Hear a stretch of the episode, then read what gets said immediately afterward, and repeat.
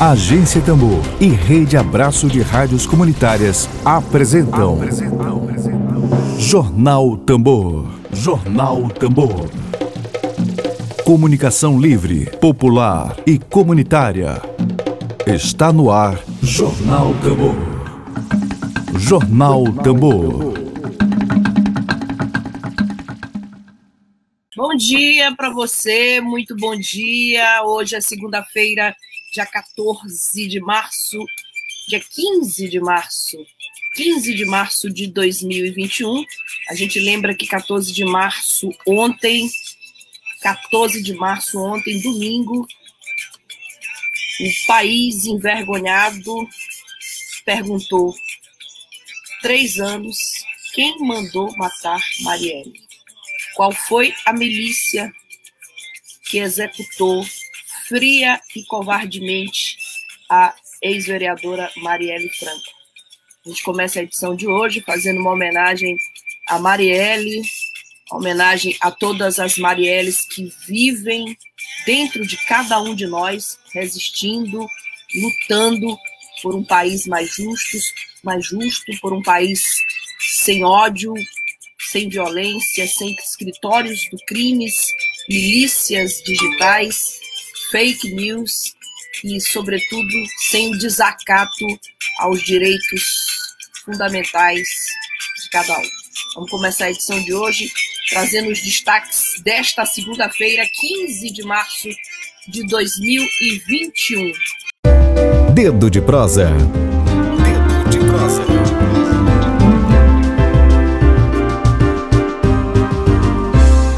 Bom, nessa segunda-feira a gente Oi. começa feira com Emílio Azevedo, companheiro jornalista, é, fundador do jornal Vias de Fato, escritor, também fundador desse projeto de comunicação, Agência Tambor. Emílio Azevedo, muito bom dia para você. Você está quietinho em casa, é muita chuva, além da pandemia, tem a chuva também. Bom dia.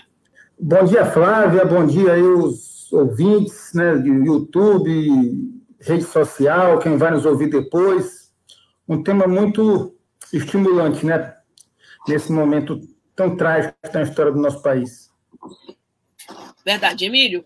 É, já conversei aqui com nossa audiência, já expliquei que nós vamos debater hoje a volta do Lula e os impactos na política maranhense, inclu, incluindo a sucessão. Né? Nós estamos, assim, às vésperas da sucessão estadual, 2022 está batendo a porta. Já já tem campanha de pré-candidato a governador nas redes sociais, nos blogs. Aliás, só se fala no Maranhão, só se fala nisso, em sucessão, sucessão do governador Flávio Dino. Mas antes, vamos começar falando aqui do discurso do Lula, um discurso que teve 2 milhões e meio, Emílio, 2 milhões e meio de menções no Twitter. O discurso do Lula rendeu. É, eu conversei contigo já em off sobre esse assunto, sobre o discurso do Lula. É, eu começo te, te, te fazendo essa, é, essas considerações, pra, levantando a bola, ou, ou, como no futebol, chutando para que você possa marcar o gol. É, a primeira seria, a, na, no meu, meu modesto entendimento, o discurso do Lula foi uma peça de marketing político primorosa ah, finalizando com ele dizendo que ainda é muito cedo para falar de eleição, de sucessão, da presidência da República, o que já é um, um tema. Qualquer pesquisa qualitativa que se faça hoje nesse país detecta que o brasileiro não tem, tem tido uma aversão à política, apesar de toda a polarização. E mais, logo depois desse discurso de Lula, Emílio, queria pedir o teu comentário sobre isso. A gente viu um, um Jair Bolsonaro usando máscara pela primeira vez, pela primeira vez, assim, mostrando a preocupação com a pandemia, dizendo que nunca havia afirmado que, a, que a, o coronavírus é uma gripezinha, e mais, um dos filhos do Jair Bolsonaro pegando o Zé Gotinha e deturpando o Zé Gotinha, botando ele com uma, uma, uma seringa na mão, dizendo que era, a vacinação é a arma deste país. Então, é, nenhum nenhuma pessoa que, que, que faça comunicação política pode subestimar essas informações que certamente apareceram numa pesquisa qualitativa de que a população não suporta mais, grande parte da população não suporta mais a postura do Bolsonaro diante da crise do coronavírus.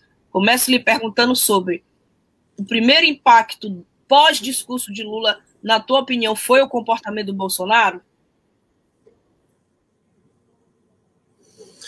Oi, Flávia. É, em relação ao discurso do Lula, tem esse aspecto aí que tu coloca, da, tu que é uma especialista no assunto, nessa questão do marketing e tal, mas do ponto de vista estritamente político, né, é, independente de você... Tá, tá, tá travando?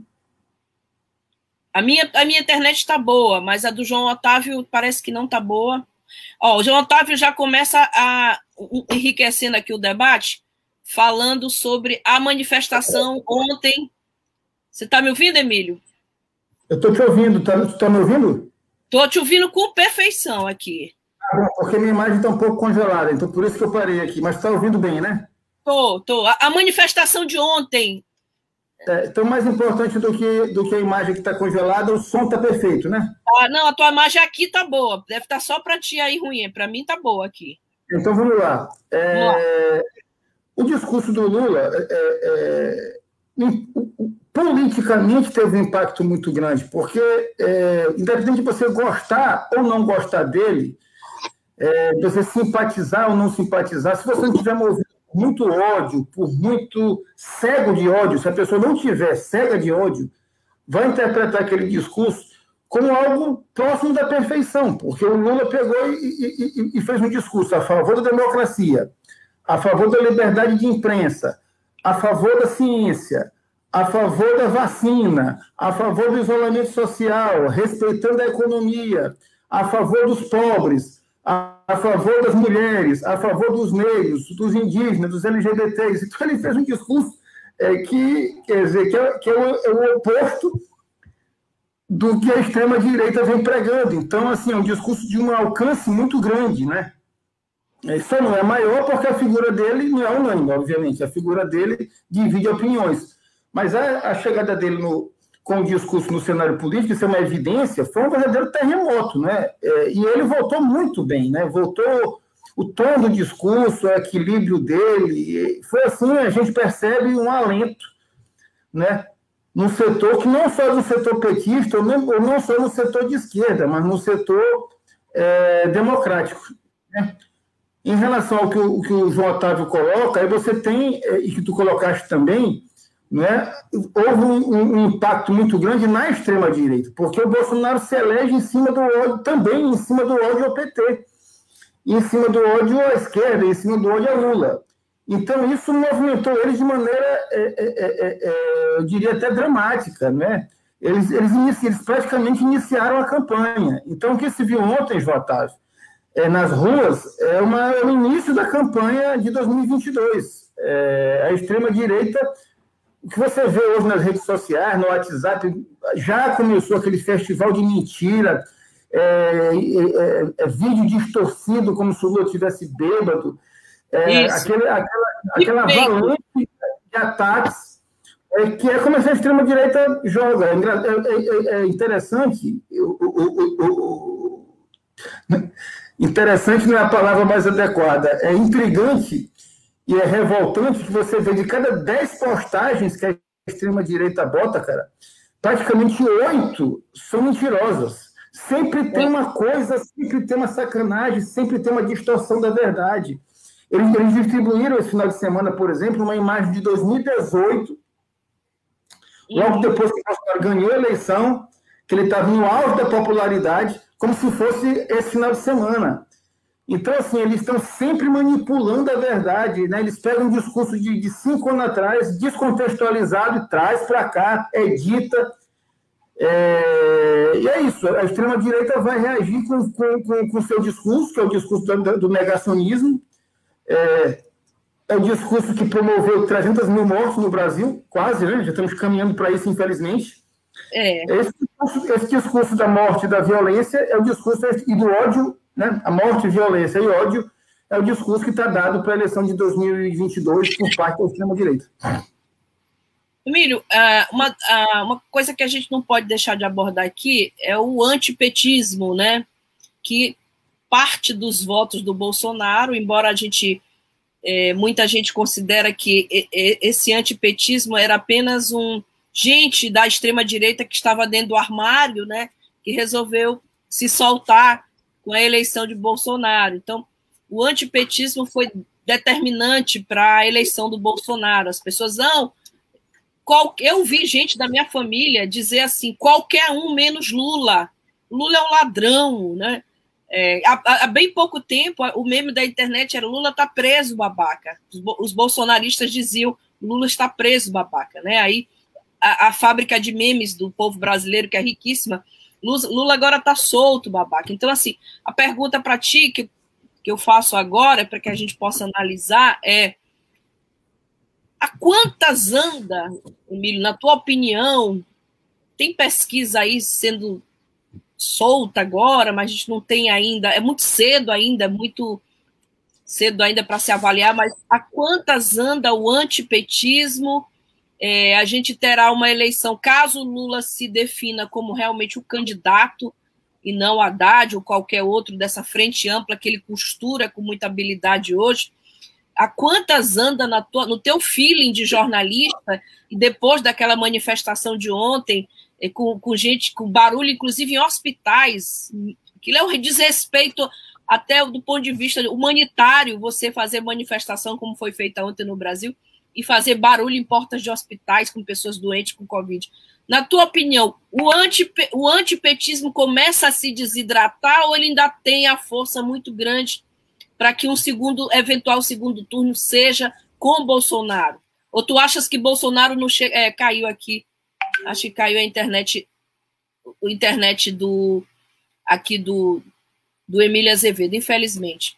Bom, está posto aí, posta aí a pergunta, entendeu? É, o, o, o, professor Carlos Reis fala: as reações vi, virão da extrema-direita neoliberal e da extrema-direita. Espero que o STF não se renda essas pressões e deixe o Lula fora das eleições. O STF vai arregar? Boa pergunta. Vamos aguardar a chegada do Emílio. A gente sabe que quando chove, a internet. Aliás, quando chove neste, neste Maranhão de, de meu Deus do céu, tudo é muito mais difícil. Né? A internet fica lenta falta luz, as ruas ficam intrafegáveis aqui na capital hoje, desde a madrugada, desde não na madrugada, desde o início da noite de ontem, desde por volta de 11 horas mais ou menos, não o início da noite, antes da madrugada já começou a chover. Então, infelizmente, Emílio está com dificuldade de conexão, né? Mas a, a gente tem até, inclusive, aqui um comentário do, Ed Wilson, jornalista, que é uma pergunta, mas a gente já vai ouvir para poder avaliar direitinho a contribuição aqui do companheiro Ed Wilson Araújo. Colocar o Ed Wilson, é uma pergunta, mas ele faz um desenho bem interessante do cenário. Bom dia, Flávia, Regina, bom dia, Emília Azevedo. Quero cumprimentar a equipe da Tambor, cumprimentar todos que nos acompanham. Bem, o pronunciamento que Lula fez em São Bernardo do Campo já deu sinais de que ele vai buscar costurar uma aliança ampla, né, envolvendo aí um espectro partidário além do campo progressista, vai buscar alianças com os partidos de direita, os partidos de centro, como o PT já vinha fazendo, né? Teve um vice José de Alencar do PL, posteriormente teve o vice Michel Temer do, do MDB, e quando a gente fala em, em MDB, inevitavelmente temos que, que ver analisar o, ainda o, o, controle do MDB do Maranhão pelo que restou do Grupo Sarney. Extremamente fragilizado, óbvio que com uma força muito Emílio. limitada e muito aquém do poderio que tinha antes, mas... Você consegue me ouvir? Consegue me ver e me ouvir? Bom, eu estava colocando aqui o comentário do Ed Wilson Araújo, comentário com pergunta, mas eu eu queria que você concluísse seu raciocínio. Eu, eu, aliás, eu que estava fazendo uma pergunta sobre a quantas anda. Eu posso responder. Eu posso responder. É, peço, peço, desculpas aí a, a, aos espectadores, a internet não está ajudando com essa chuva, aí. Né? e no Maranhão chove não tem. Parece que aquele tempo antigo que chovia faltava luz, né? É o seguinte, Flávio, é, em política, é, é uma coisa aqui que eu acho meio óbvia, né? É, o ponto principal é o discurso, né? Então, Sim. em 2018, havia, havia a rejeição ao PT partia de duas coisas. É, uma, velha, uma velha rejeição de classe, porque por mais que o PT tenha feito acordo com a elite, com setores é. conservadores, havia uma coisa, uma palavrinha mágica chamada identidade. Né? Sim. Então, havia do povo, da, da, classe pobre, dos negros, dos camponeses, é, do, do trabalhador, né, com a figura do Lula e, e, e, com o lulismo e também, em parte, com o PT. Essa identidade incomodava profundamente um setor da classe média, um setor da elite. Né? Então, a rejeição começava daí, e é uma rejeição antiga, né? antes das denúncias de corrupção envolvendo os governos do PT. E o segundo ponto da rejeição é exatamente essa questão da corrupção. Né? Que aí você tem uma parte que é hipócrita, não é? que junta a rejeição que tem o PT por causa da identidade não é? com é, o discurso fácil da corrupção, e outras pessoas que de fato se convencem não é? que havia uma corrupção extrema, que Lula um ladrão e tal. Entre 2018 e 2021 há uma mudança, não é? Porque a Lava Jato é, é outra Lava Jato. Não é? O trabalho pelo The Intercept que, que, que coloca claramente é, a articulação entre o Dallagnol e o Sérgio Moro, aquilo desmoralizou o Sérgio Moro. Então, você pega toda a imprensa brasileira, eu estava falando isso com uma pessoa esse final de semana, com algumas pessoas, a imprensa brasileira teve que se, que, que, que se ajustar ao trabalho do Glyn. O trabalho do Glyn, jornalisticamente, é perfeito. Ele expõe com clareza que o Moro e o Dallagnol foram extremamente parciais, armaram e, e trabalharam para prejudicar o Lula, para de qualquer maneira pegar o Lula, tivesse ou não tivesse alguma coisa. Forçar a barra. Isso ficou evidenciado. Então, quer queira, quer não, isso vitimiza o Lula. Isso vitimiza o Lula. É um fato. Não é, é, é, Flávio, não é porque você goste ou não goste do Lula. É um fato. Então, todo, você pega o Reinaldo Azevedo hoje, ele é obrigado, uhum. você, pega, seja, você pega a Globo, eles são obrigados a se render, porque a, a, a, a casa caiu, literalmente a casa caiu. Agora, lógico, tem aquele fanático que odeia, então ele continua achando que Sérgio Moro é o máximo porque vale tudo. Mas se a pessoa tem um mínimo de racionalidade e a, a, a mídia ela tem por obrigação, tudo tem um limite, então eu acho que há um divisor de água no discurso entre em relação à corrupção no Brasil entre antes e depois do trabalho do, do, do do The Intercept e as denúncias relacionadas ao Sérgio Moro. E as denúncias relacionadas ao Sérgio Moro no Intercept se somam ao fato de que ele, imediatamente após a eleição, renuncia ao cargo de juiz e vai ser ministro do Bolsonaro. Então, assim, uma coisa soma com a outra. Então, a figura do Lula, Flávia, está muito preservada hoje em relação a essa coisa de corrupção. Porque todo aquele debate, bem, mas o está em nome dele, o sítio de não é dele. Então, isso tudo está a favor do Lula. Então, hoje ele recupera uma mágica chamada autoridade. Eu vou colocar uma coisa. O Papa Francisco recebeu o Lula no Vaticano. O Papa Francisco não é petista, não é brasileiro. É, ele simplesmente respeita a biografia do Lula. Esse é um fato. Eu estou tratando de fatos. Se eu, eu, eu acho muito difícil se o Temer, se o Cunha ou se o Sérgio Cabral pedir uma audiência para o Papa Francisco, ou Écio Neves, que ele vai receber. Eu, eu acho difícil. E o Lula ele recebeu, fez foto, e o Lula. E aquilo ali é uma ação política do Papa. Não é uma ação cristã, religiosa, ele foi receber um fiel. Ele sabe o que está fazendo. Lula, Obama também, né? Recebeu Lula, chamou o cara, né? A gente não é aqui petista, na tambor, mas a análise tem que levar em conta os fatos, né? Os fatos. Emílio, tem, tem, uma, tem um comentário aqui do Ed, Ed Wilson, e bem interessante. Vou, vou, vou colocar para que todos ouçam a participação do Ed aqui no jornal, no nosso dedo de prosa. Bom dia, Flávia, Regina. Bom dia, Emília Azevedo, Bom dia. quero cumprimentar a equipe da Tambor, cumprimentar todos que nos acompanham. Bem, o pronunciamento em São Bernardo do Campo já deu sinais de que ele vai buscar costurar uma aliança ampla, né, envolvendo aí um espectro partidário além do campo progressista, vai buscar alianças com os partidos de direita, os partidos de centro, como o PT já vinha fazendo, né? Teve um vice José de Alencar do PL, posteriormente teve o vice Michel Temer do, do MDB, e quando a gente fala em, em MDB, inevitavelmente temos que, que ver, analisar o, ainda o, o, controle do MDB do Maranhão pelo que restou do Grupo Sarney. Extremamente fragilizado, óbvio que com uma força muito limitada e muito aquém do poderio que tinha antes, mas a minha especulação é se uma aliança é, nacional do PT com o MDB, com o PSDB, né, pode ser cogitado isso também, se isso animaria o, o MDB do Maranhão a se aventurar uma candidatura de Senado, por exemplo.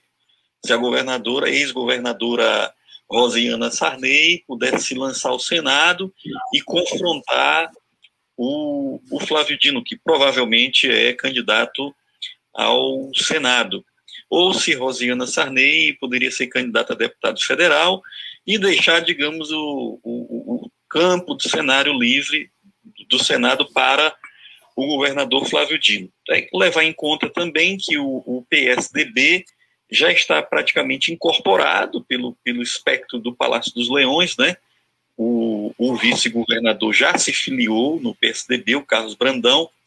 Então, o Maranhão, pelo que nós estamos vendo no campo do governador e no campo mais de centro-direita, é, incluindo aí alguns partidos menores, esse campo parece que já está bem delineado, né? Então a minha observação é, que vai haver, obviamente, disputa, porque tem os partidos de esquerda que vão disputar, vão ter candidaturas, né? O, partidos como o PSOL, o PSTU devem se posicionar para para acirrar a disputa com o campo do governador. Então, a minha especulação é essa.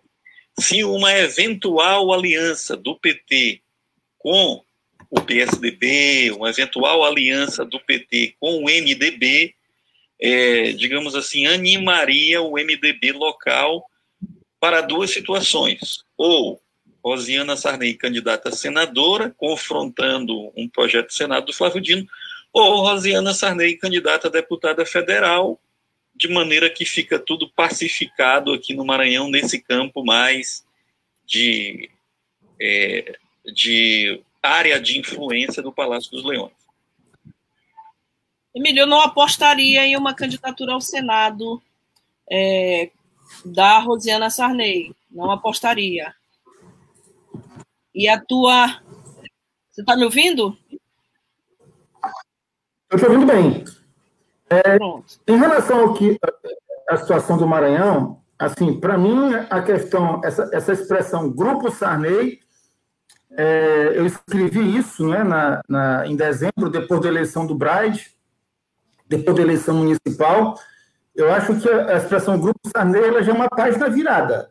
É, é uma página virada porque, eu, eu, eu, não vou me alongar, mas o Grupo Sarney ele existia quando o senador José Sarney não é muito bem situado em Brasília, como senador da República, presidente do Senado quatro vezes, é, com uma influência imensa aqui no Maranhão, elegeu Rosina, colocou Rosina no Palácio dos Leões quatro vezes também, é, uma coisa desproporcional, não tem nada a ver com o que existe hoje. Não é? Então, eu vejo assim, o MDB no Maranhão hoje não pode ser chamado de Grupo Sarney. O MDB é um partido a mais como qualquer outro partido. Conservador, é, como o PSDB é conservador aqui, numa, é, é, é, é como o, enfim, dezenas de outros partidos, né? Que a gente pode citar. A política no Maranhão é majoritariamente conservadora, é amplamente conservadora, e o MDB é um partido a mais. Né? Então, essa, essa página do, do Grupo Sarney, aquele debate que foi muito forte no final do, no, no final do século XX, a partir da década de 70 do século XX, a partir da década de 80, nos anos 90, é, que iniciou na década, na década de, de 2000, né, que marcou a eleição do Jackson, e que ainda, ainda teve um certo respingo nas duas eleições de Flávio Dino, hoje não tem mais o que, o que se tratar. A disputa hoje se dá por dentro do grupo que elegeu Flávio Dino duas vezes. Né? Aqui interna, né? Uma disputa interna. É, é. E o debate será muito pautado pela questão nacional, onde, onde, onde a eleição nacional vai é, é, é, interferir aqui, a questão do Lula, do Bolsonaro, isso será muito presente na eleição do Maranhão. Não é? E a se dá não é, é, dentro do grupo do Flávio Dino, que me parece que tem duas candidaturas, eu acho que praticamente irreversíveis. É, a do Brandão, que é o vice-governador, que vai assumir o palácio quando o Flávio sair para disputar o Senado, e a do Everton Rocha, que é senador e disputa. É, isso encerra o mandato apenas em 2026. Né, eu algumas pessoas nesses últimos, nesses últimos dias né, tanto da classe política quanto jornalistas que cobrem a Assembleia, que cobrem o Palácio dos Leões. Conversei com gente de dentro do, do, do, dos grupos políticos envolvidos. E o que se percebe é que a candidatura do Everton está é, é, é, posta como irreversível, e a do Brandão, que agora teve, um lance extremamente favorável, que foi a, a reconquista do PSDB, a, a, a, pré-candidatura do Brandão se fortalece muito com a. Foi uma jogada é, muito positiva para ele, né? Porque muito positivo. Ele retoma um partido que é um partido forte nacionalmente, é, sai de dentro da base do bolsonarismo, que ele está no partido que era do bolsonarismo, né? se alinha a oposição ao Bolsonaro, dessa forma se alinha com o principal aliado dele, que é o Flávio Dino, e a candidatura do Brandão também começa a se tornar irreversível, assim como do Everton. Então, esse parece ser o principal confronto. Não, e, e, e, não deverão ser as duas únicas candidaturas. Não é? é possível, o Roberto Rocha deverá ser candidato, puxando a base bolsonarista, e poderá ser um fiel da balança no segundo turno. Né? E você tem ainda é, é, outras candidaturas que podem surgir. Em relação ao que o, Flávio, ao que o Ed coloca, da Rosiana, eu acredito que ela volta como deputada federal pelo MDB, e o Flávio Dino é o franco favorito para o Senado. É, é Principalmente porque também a volta do Lula fortalece muito o Flávio Dino, porque a gente também não pode deixar de ver uma coisa óbvia, é que o grande representante do lulismo no Maranhão é o Flávio. Não é? eu conversei, inclusive, com integrantes do PT, disse isso a eles, eles concordaram. É, quem representa o lulismo no Maranhão hoje, mais do que o próprio PT, é a figura do Flávio Dino. É, Sem dúvida. A liderança do Flávio Dino, isso é um fato. Ele, ele foi votar até no... isso desde 2006. Ele foi votar com a camisa Lula livre, você lembra? É, ele vem construindo isso cuidadosamente desde 2006, quando se elegeu deputado federal pelo PCdoB, que é um partido de, que tem uma aliança estratégica com o PT, praticamente nas eleições nacionais se comporta mal comparando como se fosse uma tendência, não é, do PT. Então ele foi para dentro do PCdoB e sempre, é, é, em todo aquele processo do Jackson, aquelas coisas de Sarney contra Sarney, Lula, não sei o que, o Flávio nunca é, é, é, deixou de estar alinhado com o Lula, com o PT, mesmo quando ele foi preterido aqui em 2010. É, apenas resgatando os fatos históricos, pra, e depois o PT entrou naquela baixa, né, pegou muita porrada, é, impeachment de Dilma, Lava Jato, prisão do Lula, e o, o Flávio fez uma aposta, uma aposta de permanecer ao lado do PT, né? E agora que o Lula ascende novamente, né, com grandes possibilidades de voltar a ser candidato, o Flávio é, tem uma vitória pessoal, não é? E, e, e tu muito bem, na eleição passada, quando o Lula estava ali, ninguém mais nem falava muitas coisas, ele vai lá com a camisa do Lula livre, mas que parecia uma coisa extemporânea. Então, eu creio que o Flávio Dino para o Senado aqui no Maranhão é, é, uma, né? é, uma, é uma candidatura com franco favorito e a Rosiana não, não, não, não, não, não, não vai entrar num negócio desse. Ela vai buscar uma unidade federal para disputa com, com grande chance. É, e essa disputa interna é muito interessante, porque a gente vê, por exemplo, o Franklin Douglas está aqui comentando que até o momento o cenário descartado é o último. Nem Brandão, diz o Franklin Douglas, nem o Everton, nem Maranhãozinho, menos ainda, né, Franklin? O Maranhãozinho representam um pós-sarneísmo com ruptura com a estrutura oligárquica existente no Maranhão. O Everton se escora nas imagens do Jackson Lago, tem distribuído amplamente imagem dele com Neiva Moreira, com Jackson Lago, mas a gente sabe que o Everton tem um problema gravíssimo que pesa é, para o Flávio Dino para um eventual apoio, né? Que é a ficha corrida do Everton não é uma ficha muito leve, é bem pesada. E, e, e de fato, eu lembro bem da doutora Clay Lago é, nas eleições de 2018. Lembro que ela fez um. gravou um depoimento de apoio a Zé Reinaldo no Senado, não ao candidato do PDT, que era o Everton, é, por razões dela, pessoais, mas que a gente sabe que a ficha dele pesa bastante para Flávio, que vive na mídia nacional, né, que tem ampla hoje inserção na mídia nacional, você ser associado a um candidato com uma ficha corrida bem pesada. Emílio, vamos voltar a falar um pouco do lulismo. Do... Pode falar. Fazer um comentário em relação, em relação ao que o Frank colocou. É, tá. há, uma, há uma diferença é, é, entre a estrutura oligárquica e os nomes. Eu estou discutindo nomes, né? nomes de lideranças. Então, assim, em relação ao nome do Sarney, a liderança que o Sarney exercia, o controle político pessoal que ele tinha, isso está superado. Agora, em relação à estrutura oligárquica do Maranhão, né, que se espalha pela Assembleia Legislativa, pelas prefeituras, pelos poderes, pelo judiciário, que está entranhada aí é, numa elite que só sabe viver parasitando o poder um, um estado é, é pré-capitalista e tal, essa estrutura ela continua presente. Agora, a figura do Sarney enquanto líder político do Maranhão, ela está superada. E o grupo que ele formou ao longo de 40, 50 anos, esse grupo está dissolvido, absolutamente dissolvido. É...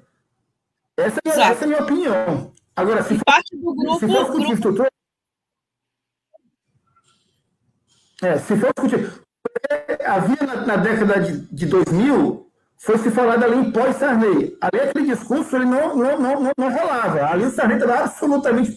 Na eleição do Jackson, tentaram falar do pós-Sarney. Não havia pós-Sarney. Sarney dizia, você elegeu presidente do Senado, fez a... tanto é que ele foi o presidente do Senado e fez a filha governadora mais duas vezes. Então ali não havia pós-Sarney. Agora já existe, de fato, o pós-Sarney enquanto grupo político e enquanto liderança política do Zé Sarney. É isso que eu penso. Emílio, é, há teses de todos os tipos nessa, nesse momento atual, com a volta do Lula, jogando, é, é, chutando o xadrez da sucessão 2022. Existem, existe uma tese de que essa polarização Bolsonaro, Lula, antipetismo, antibolsonarismo, essa polarização favoreceria uma eventual candidatura de centro, um nomes tipo Luciano Huck, que eu não creio que irá decolar, até mesmo a, a dona Luísa, do Magazine Luiza, assim, que nesse momento atual o, há, há teses de que um candidato de centro, um candidato poderia alçar voo, voos mais altos. Né? Da mesma forma como eu vi gente da família dizendo vou votar em todo mundo, menos no Lula, porque Lula é, é o pai da corrupção no Brasil. Da mesma forma, é, a gente sabe como é cabeça de eleitor, né? E há muitas pessoas, não, nem Bolsonaro, nem Lula. Dizer, qual é a tua avaliação dessa tese de que a polarização consolidada é, favoreceria uma candidatura tipo Luciano Huck, por exemplo, com esse perfil? É, eu te ouvi com atenção. É... Hoje, Flávio, nós estamos em março de 2021.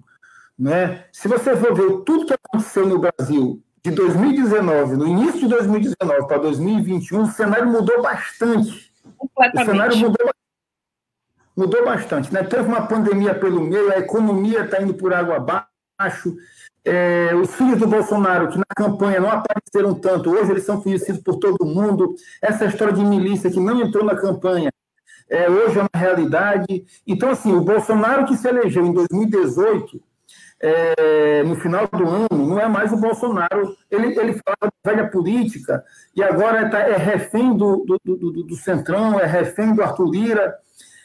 vai precisar do Arthur Lira para ficar no mandato e vai precisar do Arthur Lira para se eleger, para se reeleger, se quiser se reeleger, se puder se reeleger. Então você tem um outro cenário. Assim como o próprio Lula, como eu falei, recupera a autoridade dele né, em relação a 2018. Se há espaço nessa, nesse, nessa rejeição que, que existe ao Bolsonaro, que tem popularidade e também rejeição, ainda tem popularidade que está caindo, e o Lula que tem a sua força social, sua popularidade e também sua rejeição. Se há espaço para alguma coisa pelo centro, pela esquerda, é, isso é um processo que vai dizer é, haverá, haverá nisso daí dois movimentos importantes de partidos de centro, centro-direita, não é? começando pelo PSDB, não é? que poderá lançar o governador do Rio Grande do Sul, não é? ou Dória, é, outros partidos como Cidadania, que está namorando aí com o Luciano Huck, é, enfim, tem o próprio DEM, né, onde o Mandetta pensa ser candidato, e tem isso pelo meio, ali pelo centro, centro-direita. Então, você, você, é, é, é, possível que surjam uma ou duas candidaturas. O Ciro Gomes, que, na minha opinião, tem um discurso ruim, eleitoralmente ruim. Né? Porque o Ciro Gomes ele, ele solta todos os cachorros em cima do Bolsonaro e todos os cachorros em cima do, do, do lulismo, do PT. Eu não sei se é um discurso bom para candidato majoritário. Me parece que não, Flávio. Tu é do ramo aí da, da, da, do marketing também, além de ser um excelente jornalista, mas eu acho o discurso dele um discurso, não sei, um discurso que poderia casar bem para um youtuber, poderia casar bem para um parlamentar, mas não para o candidato a presidente. do mundo. Onde é uma, é uma coisa assim, é uma virulência que desagrada radicalmente os bolsonaristas e desagrada radicalmente os lulistas. Então, eu acho que, que me parece que ele, e ele não é uma alternativa confiável a esse centro. Ele não tem relação com o PSDB. Ele dificilmente vai atrair o DEM. É, dificilmente ele vai atrair a turma do Roberto Freire, que ele já foi de lá. Né? Então, eu voto de um AS essa semana. O AS falando. Imagina, porra. AS é um morto-vivo na política brasileira. Então aí você tem, é, é, me parece ali, ó, eu vejo com mais, com mais é, chances o Mandetta, esse governador do Rio Grande do Sul, que agora o, me falou o nome dele, mas é um rapaz de 35 anos, um excelente oh. quadro do PSDB do campo, do campo da direita. Isso. É, esse pessoal me parece com mais chance de, de entrar aí pelo meio dessa polarização. Tem a esquerda, um, um, um, um, partido que também tem uma grande importância, principalmente no Rio e em São Paulo, que é o pessoal não é, que é, é, é um partido de tendência e que certamente fará um debate interno muito acalorado se vai com o Lula desde o primeiro turno ou se lança candidatura própria. E o Boulos, que é hoje a principal referência do partido e que é um aliado do Lula, é, vai ter que descascar filho. esse abacaxi. Se ele defende é a frente com o Lula. Hã? É um, o Boulos é, é uma espécie de filho do Lula, uma espécie. É, ele, vai ter que descascar esse abacaxi, sabendo se ele vai ser um candidato é, à esquerda do Lula, é, sem fazer o discurso que o Ciro Gomes faz, muito pelo contrário, ou se ele vai ceder é, com a liderança dele, principalmente acomodando as tendências do pessoal, que partir de tendência é uma coisa à parte, diferente, cada tendência é, o, conseguiu uma unidade aí de mais de, de, de 70% em torno dele é, há, há, há, três anos atrás. Vamos ver como é que se comporta um partido que é forte, principalmente no Rio de São Paulo, que inclusive é, no Rio de São Paulo é mais forte que o PT. Só lembrando um pouco de Ciro, que eu não posso deixar de mencionar isso. Ciro, Ciro, é, só lembrando, só lembrando que eu não posso deixar de lembrar isso, lembrar isso, mulher, mulher. No Dia Internacional da Mulher, ele disse que Dilma era um aborto político. E até comentei no Twitter que ele, é, ele é um suicídio político a cada vez que abre a boca, o Ciro Gomes, né? Então, assim, né, pelo amor de Deus. Né? É. Bom, Emílio, tem muito comentário. Eu falo, eu falo como candidato, e tem, eu, eu, eu, eu critico o Ciro, assim, Primeiro, primeiro, é, como candidato, ele prejudica a si próprio. E nesse momento do país, eu, eu não posso querer nivelar as coisas ao Bolsonaro, cara. Você tem quase 300 mil mortes. Existe uma prioridade nesse país, uma prioridade é, nesse país de, de afastar essa extrema-direita do poder. Isso é prioridade um, dois e três. Você tem duas tragédias no Brasil. Uma é a pandemia de coronavírus, a outra é a presença da extrema-direita no poder. São duas tragédias imensas que, e que caminham juntas e que se retroalimentam. Emílio, quero saudar aqui Eurico Fernandes, que está assistindo aqui nosso debate aqui pelo YouTube. Um carinho especial pelo Eurico. Obrigada, Eurico Fernandes, pela tua audiência hoje aqui. Bom, tem muita gente comentando, a gente vai ler os comentários, o, tempo já encerrou, mas eu acho que esse debate é importante. O Marcondes Lopes comenta: penso que até 2022 o antibolsonarismo, por razões principalmente em relação à condução e condição da pandemia, será bem superior do que qualquer antipetismo ou antipolítica. Eu acho que a, a pandemia, Emílio, assim como nos Estados Unidos ela foi determinante, é, na minha opinião, é, na derrota do Trump, eu acho que a pandemia vai ser um fio condutor desse processo em 2022. Tenho a impressão, feeling, sem pesquisa, é, a gente, é, eu gosto muito de confiar na ciência, não sou negacionista. A ciência também, também ratifica pesquisa em campanhas eleitorais e ela aufere o sentimento popular. Marcelo Pinto, obrigada, Marcelo. Comenta: entendo que existem dois projetos em curso nesse momento contra o governo Bolsonaro. Um, uma possível união da centro-direita para pautar a agenda liberal a partir da preservação das instituições do Estado brasileiro, e outra, uma possível composição da união de partidos de esquerda na perspectiva de um projeto democrático e popular. Concorda, Emílio? Flávio, eu, eu, eu, eu vejo o, o assim, é, é, esse debate no Brasil, você tem, hoje em dia, muita gente, não é o caso da nossa audiência aqui, que é muito qualificada, né? Você tem o Eurico, Marcelo Pinto, Franklin. Estou é, falando de, às vezes, o, o senso comum. É, hã? João é, Otávio. É, João Otávio Malheiros, com certeza. É, o senso comum tem dificuldade de entender inclusive o próprio campo conservador, do que é direita e do que é extrema-direita. Né? Nós estamos, hoje, quem, quem, ocupou, quem alargou o seu poder de influência foi uma extrema-direita, né? uma extrema-direita com o Bolsonaro. Fora dessa extrema-direita, você vai ter um setor de centro, centro-direita, né? o DEM, MDB e tal, ali, PSDB, e um setor de centro-esquerda, de centro-esquerda, que é o PT, que hegemoniza, né? e mais a esquerda do pessoal. Né? Aí você vai ter setor de centro-esquerda, que é o PT, o PSB, o PCdoB, né? partido de esquerda para centro-esquerda. Mas esse setor lulista, para ganhar a eleição, ele vai precisar fazer uma guinada boa para o centro, e no Brasil que se chama de centro, muitas vezes a direita. Né? É, eu creio que se o Lula não conseguir, está fazendo um levantamento dos vices do Lula e do PT, né? tanto do Lula quanto da Dilma, quanto do, do, do, do Haddad eles nunca tiveram um vice fraco, cara. Sempre foi alguém de expressão. O primeiro foi o Bisol, que foi um senador da República. Não é? Aí, depois ia ser novamente o Bisol, aí teve uma confusão com o Bisol, tiraram e botaram o Mercadante, que foi a, primeira, foi a única vez que foi chapa pura do PT, por conta do, do plano real, o PT estava muito isolado naquele momento. Depois o Brizola foi vice do Lula, um gaúcho. Né? Depois, duas vezes, o, o, o, um, cara que era do MDB, mas que foi levado para o PL, que era um senador da República de Minas Gerais, que era o, o, Zé Alencar. Depois eles pegaram o presidente do MDB, que tinha sido presidente da Câmara, que foi o Tema, de São Paulo. E depois, quando o PT estava no gueto, né? não, no gueto, estava nas cordas, no gueto não, mas na UTI, nas cordas, apanhando, feito um louco, é, sendo linchado, como o PT foi linchado, essa é a verdade, pela mídia brasileira, Aí o PCdoB indicou a Manuela Dávila, uma, uma moça mais jovem, é, ali do feminismo e tal.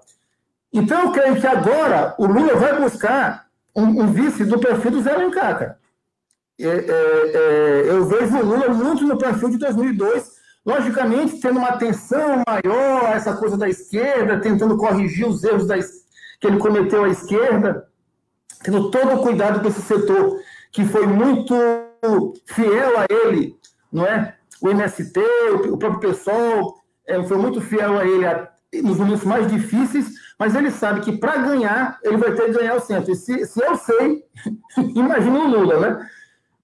O Lula vai precisar, e ele vai precisar, é, talvez o ideal para ele, na cabeça dele, é buscar um vice é, de fora desse campo, PDT, PSB, PCdoB. Ele buscar um vice de um partido como foi o PL em 2002. É, é a minha impressão. Eu quero, quero citar também Franci Monteles, minha colega, nossa colega jornalista, que também está acompanhando aqui essa audiência qualificadíssima da Rádio Tambor.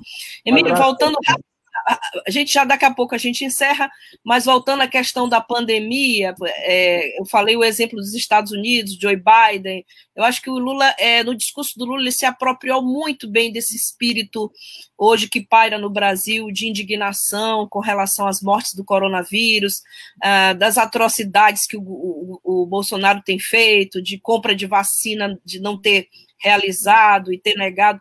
E Nessa, nessa esteira toda aqui, tem o Flávio Dino que vazou o Jornal Nacional, né? Aproveitou um, um discurso.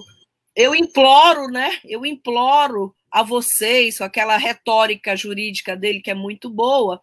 E assim, quer dizer, é, a pandemia realmente continua é, pautando tudo, como não poderia ser diferente, inclusive a política brasileira. É, o discurso do Flávio foi um discurso muito bom, o, o que é, eu acho que é meio vergonhoso é fazer propaganda com dinheiro público no horário do no intervalo do Jornal Nacional mais caro do Brasil, falando que o governo é o sucesso no combate ao coronavírus. Eu acho que êxito, sucesso com propaganda oficial para mim é, é completamente repugnante. Usar o dinheiro público para dizer que você fez combate com sucesso, para mim, é vergonhoso. Esse dinheiro não é do governo do Estado, é nosso. É, nós somos contribuintes. A propaganda do governo não é propaganda do governo, é, de, é paga por nós. Só esse, esse recorte que eu queria fazer para ti, se tu quiseres comentar, porque tem muita gente participando aqui.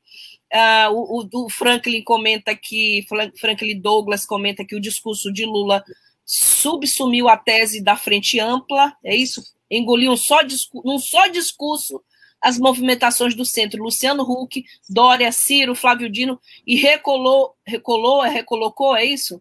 Recolocou o PT no centro da disputa. Eu realmente eu achei esse discurso, Franklin, é uma peça primorosa é, da história da, da, de quem gosta de discurso político, como eu adoro. É, eu achei uma peça primorosa, né? E, e bom, é isso. Está repetido o comentário. Emílio, é, Vitor Coelho, professor, está quietinho, só assistindo. Abraços, professor Vitor Coelho. Bom, Emílio, vou passar para ti para as considerações finais é, sobre esse tema, ou para mais um comentário, se necessário for, já que essa pauta é a pauta da vez no momento. É, eu quero encerrar falando aqui da, da, da é, do Maranhão, desses, do impacto desses fatos nacionais na política maranhense, não é? Acho que o Lula, ele adora comparar, né, para facilitar o entendimento das coisas, comparar com o futebol se a gente estivesse falando do futebol, era como se o Maradona tivesse voltado em grande forma, né? O Maradona, depois daquelas crises dele, aqueles problemas que ele tinha, extra-campo e tal, de repente ele voltava para o campo e voltava ali enxutinho, magrinho, em grande forma. Eu comparo o Maradona ao Lula, aquele jogador é, que é um desequilibra, né? Que tem uma capacidade acima da média e que, em forma, é muito perigoso para o adversário. Então, esse é o Lula voltando. Em relação ao Maranhão, é, nós estamos tratando aqui, nós estamos fazendo aqui um jornalismo interpretativo temos que partir dos fatos, né? Não é do que a gente simpatiza ou do que a gente antipatiza, é a partir dos fatos. A volta do Lula fortalece o Flávio Dino, é um fato, porque ele é hoje o representante do lulismo no Maranhão, é a principal referência no Maranhão, é um fato. E a conquista do Brandão pelo PSDB, de volta do PSDB, ele pode é, tentar costurar uma grande frente anti-bolsonarista, não é? A partir do PSDB, do PT, do, do, do, do PCdoB, né? tentando ampliar, vamos ver onde eles podem ampliar, né? em torno do Brandão. Agora, dentro do, do, grupo governista, tem uma figura muito forte, que tem uma candidatura irreversível, que é o Everton Rocha, que, pelo menos, os aliados do Everton dizem que a candidatura é irreversível. É, e não é uma candidatura, ele não se coloca contra o Flávio, ele se coloca contra o Brandão, não é? é ele não tem nenhum interesse, é, é, é, isso eu apurei, de atacar o Flávio Dino, ele tem interesse de, de ser candidato a governador de ganhar a eleição. É, e aí tem muito jogo pela frente, tem muita articulação, porque são é, é, mais de quase 20 partidos em disputa, né? Nesse jogo que vai ter de um lado o Brandão, do outro lado, do outro lado é, o Everton sendo mediado aí por Flávio Dino, que é pré-candidato ao Senado, franco favorito, né?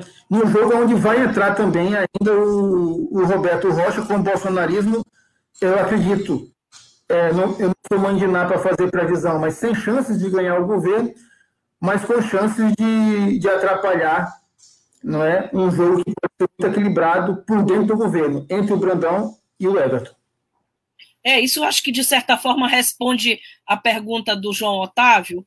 Ele pergunta: vocês acham que voltar a ser tucano fortalece a candidatura de Brandão? Bom, eu acho que. É, é, é, é, isso aí, isso daí, eu apurei, eu apurei tanto entre os aliados de Brandão quanto entre os aliados de Everton, todos consideram que ele marcou um gol, um golaço, né? É, é, porque é muito diferente do Brandão disputar uma eleição no PSDB, do partido que hoje é, se coloca como um centro é, é, é, anti-bolsonarista, mas que é um partido que transita muito bem os conservadores, do que disputar pelo partido Dilma Macedo, onde estão os filhos do Bolsonaro. Isso muda completamente a, a, a, a identidade da candidatura, né? Muda completamente. Ele, ele se fortaleceu, ele, ele ficou maior eleitoralmente e também, né? Ele ficou maior.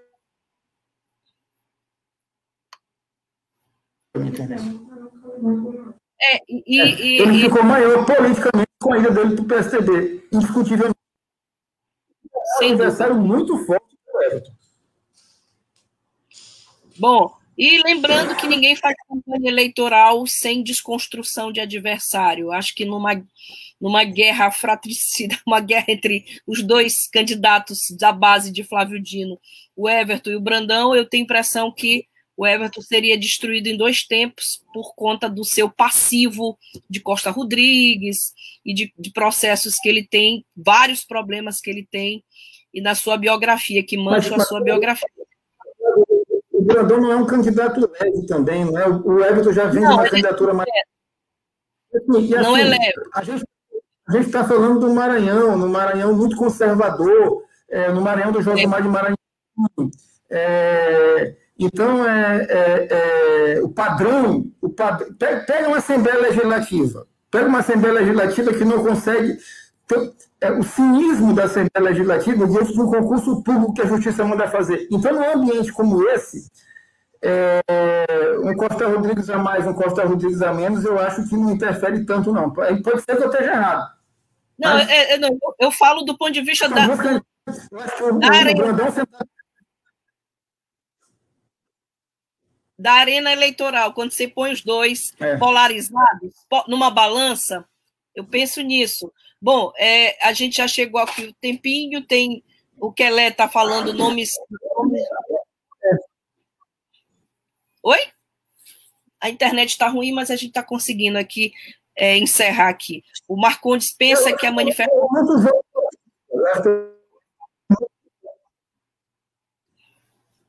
Não estou não tô ouvindo bem a, a internet do Emílio. Só para fazer uma, uma observação.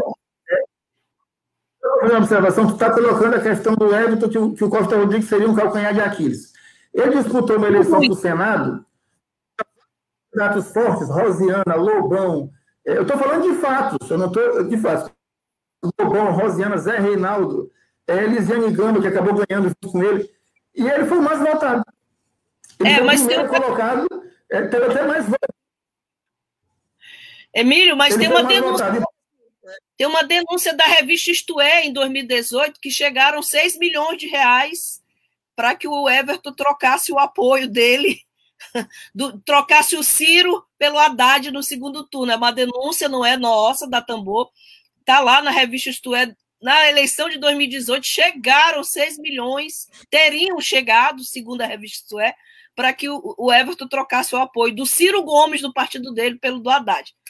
Isso aí quem vai responder judicialmente é a revista Isto É, não é Flávia Regina nem a agência Tambor. Então, dinheiro ajuda bastante na eleição. Aliás, dinheiro é determinante. Pois é, então, então, o Everton é um bom arrecadador. É um bom arrecadador. Eu, vou, eu tô fechando um artigo a respeito desse tema nosso de hoje, que eu devo publicar de hoje para amanhã, é, e eu acho assim, a, a, o Brandão fortalece com a ida do BD, isso, isso é evidente, e para enfrentar um candidato que já é forte, que é o Everton Rocha. E aí, vai ser um aspecto ideológico que ser conservador. Oi? Vai ser animado. Essa disputa é muito interessante, interna no grupo do Flávio Dino. O Martins quer é está Vai, vai. O Kelé está perguntando aqui se a, a, difusora é de quem? Ei, Kelé, a difusora é de quem? Todo mundo sabe, né? Do arrendamento da TV difusora. Intermediário.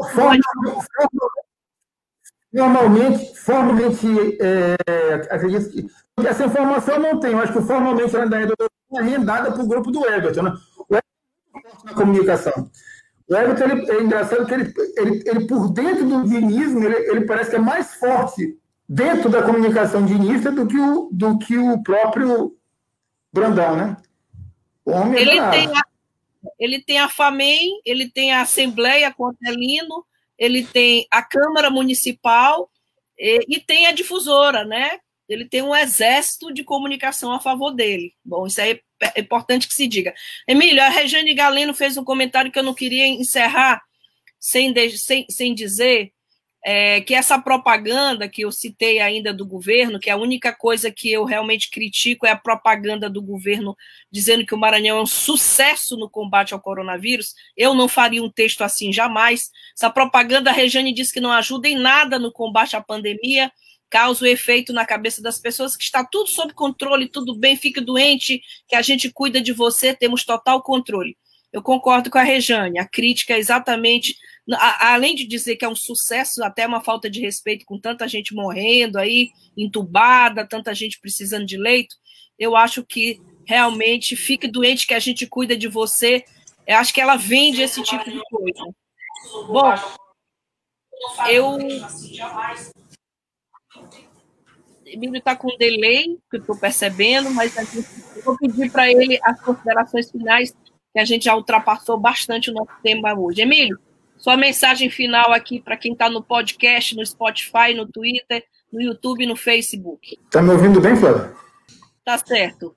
Bom, a gente deseja uma boa tarde para todos e para todas, uma boa semana de trabalho. A todos que estão nos acompanhando ainda até agora, a gente está com mais de uma hora aqui de debate. Franci Monteles, Momento delicado para falar de sucesso, né, Francisco? Martins Quelé, o João Otávio Malheiros, todos que estão aqui, o Manuel Wilson Souza Araújo, que eu nem, acabei não lendo, mandei o teu comentário, a verdade que está além de vocês falam ou querem. Obrigada, é, Manuel, é, a Agência Tambor, Vitor Coelho, todos e a todas que nos acompanharam, Franklin Douglas, o Eurico Fernandes. Emílio, boa tarde para todos e para todas. Saúde Fique em casa, obrigada.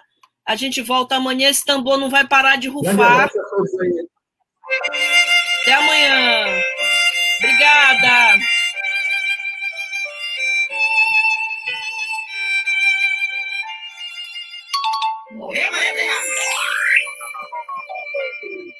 Web Rádio Tambor. A primeira rede de comunicação popular do Maranhão. Comunicação comunitária livre, alternativa e popular.